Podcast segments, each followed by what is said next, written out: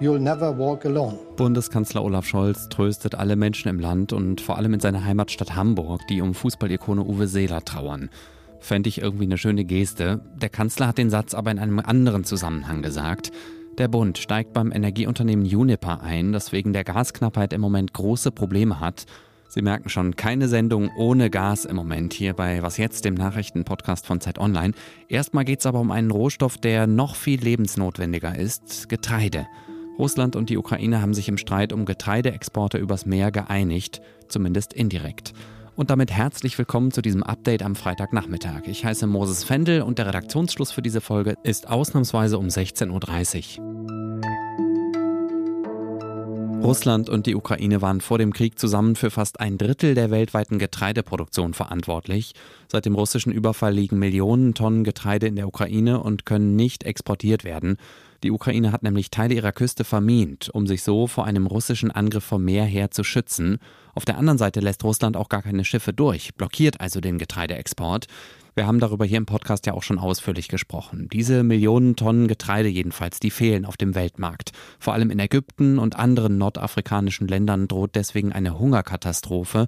Jetzt deutet sich zumindest eine Lösung an. Ob sie funktioniert, wissen wir natürlich noch nicht, aber zumindest haben Russland und die Ukraine heute Nachmittag verschiedene Vereinbarungen unterschrieben. Vermittelt haben die Vereinten Nationen und die Türkei, die eine besondere strategische Position hat, weil sie den Bosporus kontrolliert. Das ist die Meerenge, die das Schwarze Meer mit dem Mittelmeer verbindet.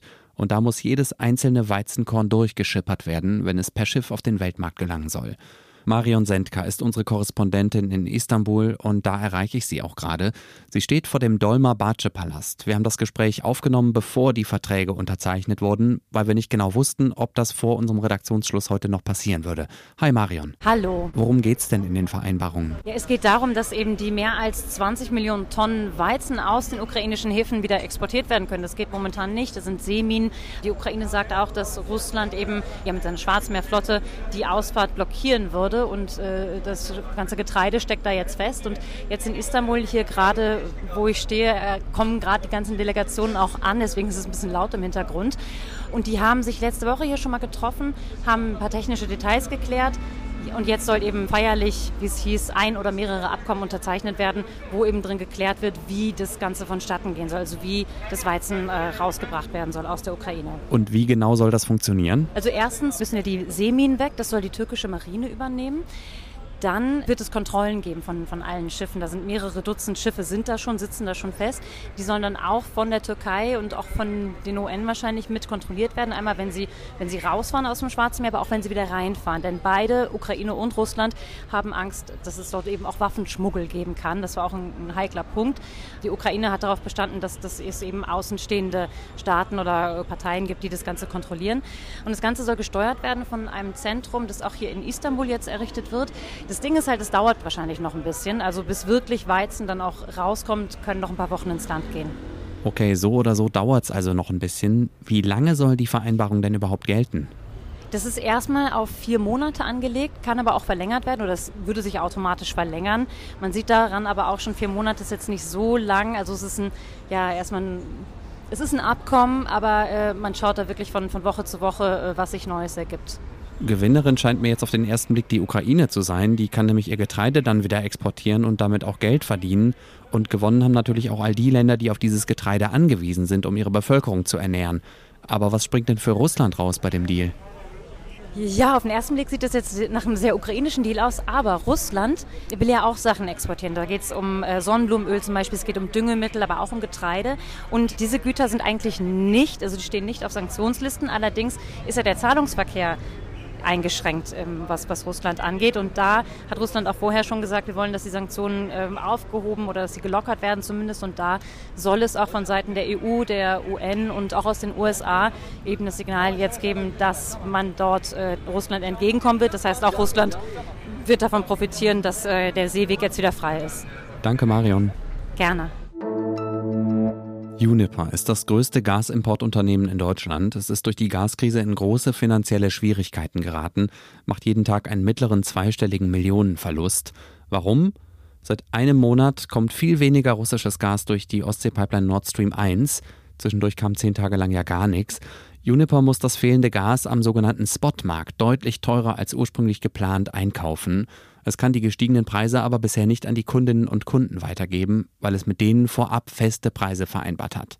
Um das Unternehmen zu retten, steigt Deutschland jetzt mit 30 Prozent bei Juniper ein.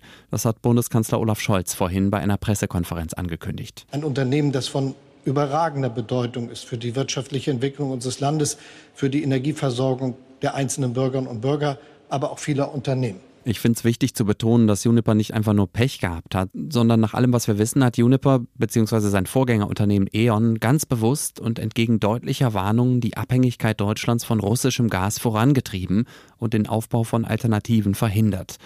Wenn Sie das genauer wissen wollen, lesen Sie es nach bei meinem Kollegen Michael Thumann. Der hat dazu auf Zeit Online vor zwei Wochen einen spannenden Text geschrieben, den ich Ihnen in den Shownotes verlinkt habe. Aber was genau bedeutet es jetzt für uns, dass der Staat für Juniper in die Bresche springt? Erstmal, der Bund rettet dieses wichtige Unternehmen vor der Pleite. Er tut das mit Steuergeld, also bezahlen wir alle dafür mit. Zweitens, und das ist jetzt eher eine indirekte Folge der Juniper-Rettung, wird das Gas für uns alle sehr wahrscheinlich bald teurer. Denn der Bundeskanzler hat angekündigt, dass es ab dem 1. September oder spätestens ab dem 1. Oktober eine neue Umlage gibt, die erlaubt es Juniper und anderen Energieunternehmen, die gestiegenen Kosten beim Gaseinkauf an die VerbraucherInnen weiterzugeben. Auch der Chef von Juniper, Klaus-Dieter Maubach, geht davon aus, dass das Gas teurer wird. Es ist schwierig abzuschätzen, in welcher Größenordnung das sein wird. Der Kanzler hat, glaube ich, heute von 2 Cent oder 20 Euro die Megawattstunde gesprochen. Das scheint mir eine realistische Größenordnung zu sein. Das wären also 2 Cent mehr pro Kilowattstunde. Für diejenigen, die von den höheren Gaspreisen am schlimmsten betroffen sind, hat Bundeskanzler Scholz aber auch neue Hilfe angekündigt. Es wird zum Anfang des nächsten Jahres eine große Wohngeldreform geben. Darüber sind wir uns in der Regierung einig. Wir wollen den Kreis der berechtigten Haushalte ausweiten, sodass mehr Bürgerinnen und Bürger Arbeitnehmer und Arbeitnehmer, Rentnerinnen und Rentner ganz besonders, die auch davon profitieren können. Heißt übersetzt, in Zukunft sollen mehr Menschen Anspruch auf Wohngeld haben und Teil dieser Wohngeldreform soll laut Scholz eine dauerhafte Heizkostenpauschale sein. Großbritannien und die Europäische Union streiten immer noch um das sogenannte Nordirland-Protokoll. Es geht darum, welche Zollregeln für Nordirland gelten sollen. Dieser Teil des Vereinigten Königreichs liegt ja auf derselben Insel wie das EU-Mitglied Irland. Zwischen Großbritannien und Nordirland ist also ein Meer. Und im Nordirland-Protokoll steht, dass durch dieses Meer die Zollgrenze verläuft und dass Nordirland im europäischen Binnenmarkt und in der Zollunion drin bleibt. Großbritannien hat das Protokoll aber einseitig aufgekündigt. Damit habe die Regierung in London internationales Recht gebrochen, sagt die EU. Heute hat die Kommission vier neue Vertragsverletzungsverfahren gegen Großbritannien eingeleitet. Was noch? War es das Ende der Welt? Zumindest sah es kurz so aus. Denn am Mittwochabend färbte sich der Himmel über der Kleinstadt Mildura im Süden von Australien rosa. Auf Bildern im Netz sieht es wirklich ein bisschen apokalyptisch aus. Man könnte meinen, dass da gerade ein UFO landet oder ein Komet eingeschlagen ist. Und ein paar Leute, die dort wohnen, haben auch erzählt, dass ihnen wirklich ein bisschen mulmig geworden ist. Der Grund für das Himmelsspektakel hat sich dann aber doch als wesentlich profaner herausgestellt. Das helle rosa Licht kam aus einer Cannabis-Farm. Nicht aus einer illegalen, sondern aus einer offiziellen, wo Cannabis zu medizinischen Zwecken angebaut wird. Das ist in Australien seit 2016 legal. Die Farmen sind aber eigentlich gut versteckt. Normalerweise dringt das rote Licht, das den Hanfpflanzen beim Wachsen hilft, auch nicht nach draußen. Aus irgendeinem Grund sind aber vorgestern die Verdunklungsrollos nicht runtergefahren worden. Ich hätte das gerne miterlebt und zwar am liebsten bekifft.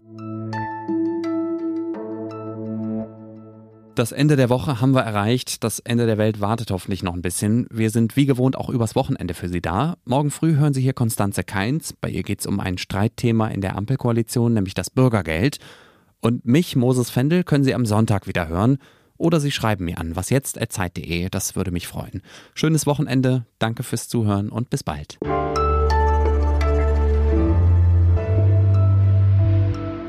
Ich stehe hier äh, an einer Seite vom Dolmabahce-Palast. Überall fahren Autos rein, so schicke äh, Limousinen oder auch so kleine Minibusse. Und um mich herum sind Journalisten aus aller Welt. Sie, äh, eine kommt gerade mit ihrem Stuhl, den sie mitgebracht hat, wo sich jetzt hinsetzt für eine Live-Schalte. Andere bauen gerade ihre Kameras auf. Also es ist ein bisschen wie im Bienenstock.